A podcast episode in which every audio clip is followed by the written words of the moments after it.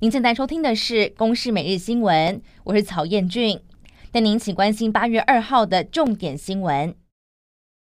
美国众议院议长佩洛西传出将会在今天晚间访台，三号上午和总统蔡英文会面，引发两岸局势紧张。中共除了宣布在南海、黄海实施军演，外媒路透社也指出，有好几架的中共军机接近海峡中线。军事专家则分析，中共利用高强度的武力展示，严正警告台美双方。而国军目前没有提升战备等级，但一连三天进行了强化战备整备，来应对接下来可能的扰台行动。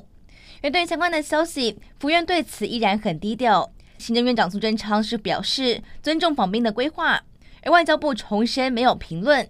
至于松山机场外围，则是有警力在预做准备。美国众议院议长佩洛西传出将访台的消息，也冲击台股投资人的信心。台股盘中一度下跌超过三百点，跌破一万四千七百点的关卡。护国神山台积电则是跳空开低，直接掼破五日和十日线，失守五百元大关。尾盘跌势收敛，中场下跌了两百三十四点四六点，收在一万四千七百四十七点二三点。中国海关总署在一号深夜突然传出，对台湾的一百多家食品禁止进口。其中包含了维格饼家、郭元益等老字号品牌，都陆续被通知禁止出口。卫福部食药署长吴秀梅表示，对方确实以资料缺件为理由禁止进口，不过也不排除是政治因素，会持续和对方联络，并辅导业者需要的资料。而农委会则说明，中国指称台湾有很多的厂商没有完成产品更新注册，依照规定暂停进口。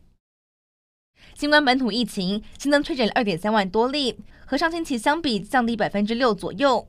而至于昨天新增的两例 BA. 点五社区感染个案都在北部，有家人或接触者检测是阳性，还有待病毒基因定序来确认群聚的规模。这也让外界关注 BA. 点五变异株会不会造成全台疫情反升。而指挥中心参考了各国状况，认为有可能在进入社区之后，过几个星期让疫情再升温。美国总统拜登在一号发表演说，证实在上周日清晨，中情局的无人机成功在阿富汗境内击毙了盖达组织首脑扎瓦希里，没有造成平民伤亡。而现年七十一岁的扎瓦希里被视为宾拉登的接班人。两千零一年的九一一恐攻就是由两人所主导。南韩总统尹锡悦所属的政党国民力量，因为党魁涉嫌性招待被停职，内里党魁又失言，被质疑领导有问题，请辞，导致全党群龙无首。这起风波也让尹锡悦的民调下探，最新调查施政好评度只有百分之二十八左右。